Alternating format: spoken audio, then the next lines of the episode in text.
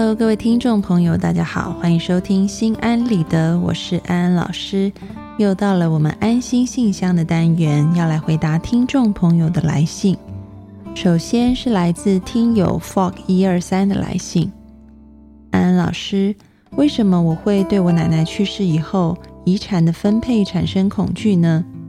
我爸爸是奶奶家中唯一的儿子，但是从我出生开始。我们家与两个姑姑之间的关系不是特别好，他们看不起我爸爸，我们嫌弃他们挑拨我们家和奶奶、爷爷之间的关系。奶奶经常和我说，她去世之后，房产都是我的这一类的话，可能我就是受这些话影响了，默认了是我的，所以特别怕他们吵着要分家产。每次当我出现这些恐惧时，我就提醒自己要好好努力，以后多赚点钱，我就不在乎这些钱了。那天我只是突然想去看看牙齿，在我奶奶家，我想叫我奶奶陪我去，但是她没说话。小姑姑就说要去看，找你爸妈要钱去。我说我爸妈在工作，她就说我只会花奶奶的钱。安安老师读完了你的来信。我要说，真的是家家有本难念的经。其实呢，不只是 Fog 一二三，我们在新闻上面也可以常常看到，很多家庭为了争这个遗产啊，最后都闹到好像这个亲人都像仇人一样。那么从心理学上面又是怎么看这个事情的呢？其实遗产它是代表了我上一代他们努力的一个结果，因此遗产的分配。对于下一代来讲，其实就是一个爱的延续。那特别是在中国的社会当中，有很多重男轻女的观念，所以呢，就只会把遗产分给儿子这边的人啊，然后不会分给女儿。那其实呢，在女儿的心里面造成很多的伤害。这种伤害就是：我是没有价值的吗？为什么你只爱他不爱我呢？那每一个子女都有被爱的需求，钱只是证明啊，或者是他们看成是父母把爱如何分配的一种方式，因此自然而然会产生妒忌，会产生争吵，会产生很多的冲突。所以也可以看到，在 Fog 一二三你的家里面有类似的情形。所以其实呢，安安老师真的要鼓励你，我们要从原本的一个状况跳脱出来。不再是去恐惧将来奶奶要不要把财产全部都留给我，而是我们可以去想一想，姑姑他们的心情又是怎么样子的？他们也是很渴望可以得到爱的。因此呢，安安老师要鼓励你，成为你们家族里面的那一个小太阳。这个小太阳的意思是什么呢？也就是说，你提到现在状况是姑姑。会去挑拨离间你们跟爷爷奶奶之间的关系，但是你看见了那个背后，是因为觉得自己不被爱。既然你和奶奶很亲，你可以常常跟奶奶聊天的时候，也去提到这件事情，就是让奶奶可以把很多的关心和爱也分给姑姑们，啊，因为当一个人的心态平衡了，他就不会去争那么多事情，也不会去做一些呃，因为嫉妒。而而产生的这种挑拨离间的行为，嗯，虽然听起来跟你原本的出发点好像很不相同，原本想的可能是要怎么样让奶奶把财产都留给我，嗯，但是我们现在要从一个家族系统的观点来看这件事情是，如果你可以帮助奶奶，让奶奶可以也把很多的爱啊给到姑姑的话，姑姑们他们。感觉到是被重视的，自然而然就会消除这种冲突的行为，嗯，那家族就会慢慢的移向一个和乐的状况。然后你自己在对待姑姑他们的时候，也用一种尊敬的态度啊，然后啊，不要去引起争端。慢慢的，我相信你们的家庭关系一定会改善。那你要知道，当一个家庭里面，嗯，开始出现这种四分五裂、各自为政的状况的时候，人就会有一个本能反应，我要抓住更多东西。嗯，因为嗯，四周都是敌人啊，所以我能有多少资源，我就要抓多少资源。大家想的都是怎么把东西变成我的，不只是你这样想，姑姑也会这样想，嗯，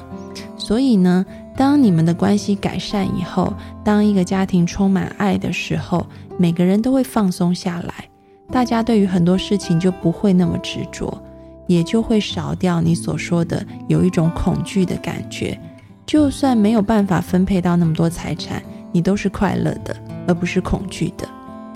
而相反的，如果在一个互相角力，然后大家各自为政，那个心都是封锁的，甚至是互相攻击的状况底下，就算你拿到那些财产，你的心里也不会快乐。也就是说，安安老师希望你在家里成为一个小太阳，这个小太阳是让所有这个。奶奶他们最后财产的分配都成为每个人的祝福，而不是只是对一些人来说金钱增加了，但是怨恨增加的更多。让这些财产成为爱的延续，而不是恨的开始，由你做起，祝福你。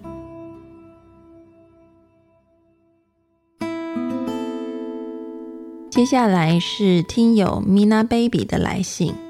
安安老师。我每天都过得好焦虑，可能有几个小时会很开心，但我过了就开始好害怕、好紧张、好无助的感觉。我总结出来，可能是因为我男朋友，我不信任他，跟他说分手。只要跟他分手，微信删除不联系，我就感觉整个世界都美好了，也没那么焦虑了。但是他一信息给我，我就心软；一聊上，我又开始整个人都不好了。我感觉自己变了一个人，从来没有过的感觉。我想跟他一起，但是只要在一起，我就很焦虑，心很慌。这感觉太痛苦了，直接影响到我工作、生活、作息。安安老师看完了你的来信，要跟你说，你真的辛苦了。有时候我们遇到的，嗯，我们称之为恐怖情人，的确跟他在一起的时候，我们会觉得很辛苦。啊！但是想走的时候，通常他求情，我们又会心软。这个时候该怎么办呢？其实很重要，就是你要跟对方说清楚，你们要分手。嗯，这个说清楚的意思，不是指出对方有多么的不好啊，而是你要留一个台阶给对方下。你可以感谢他的陪伴，然后也告诉他，嗯，你真的觉得，嗯。你们不适合，然后所以希望祝福各自都能够找到更好的人啊。也就是说，你不要口出恶言，嗯，然后都是用一个好聚好散的态度来跟他讲这个事情。然后呢，讲完以后，你要做一件事情，就是你必须采用断食疗法。这个断食疗法就是你要让他联系不到你。嗯嗯，你的微信必须要删掉，把它拉黑，然后，嗯，你的电话可能也要换掉，或者是封锁他的来电，然后你的一切的呃 QQ，你的社交的网络都必须要封锁这个人，甚至，嗯，在以前安安老师碰触到的一些个案当中，也有换工作的，也有搬家的，嗯。为的就是不再让这个人能够接触到你，嗯，那唯有透过这样子的过程，三个月不去联络，你们才真的有机会可以各自重新开始，嗯，如果不这么做的话呢，嗯，就会一直藕断丝连，然后没完没了，因为，嗯，他会继续想要跟你在一起，然后你也会因为心软又接受。呃，他的请求，但是你也意识到，其实自己跟他在一起非常的耗费能量，非常的不开心。那么就是时候，你要为了他好，也为了自己好，去做一个这样子的决定。嗯，长痛不如短痛，其实看起来好像很残忍，但是最后你会发现，嗯，这样子的做法对于你们两个继续各自走下去都是有帮助的。那么安安老师还要提醒一点，如果你的男朋友他是一个情绪比较不稳啊，就是说在这个心理精神方面可能有一些问题的话，那么你在提出分手的同时，你也最好去联络一些他比较亲近的朋友，告诉他们你跟他分手了，希望这些朋友可以多关心他最近的状况。也就是说，你先帮他架好了一个社会安全网，可以保护他以后，然后呢，你就要毅然决然的跟他断绝联系，这样子才是对你们两个更好的方式。祝福你。好的，今天的安心信箱就回答到这里。各位听众朋友，如果你们有想要问安安老师的问题，你们可以到心安理得的播客社区里留言。也许下一次安安老师回答的问题就是属于你的哦。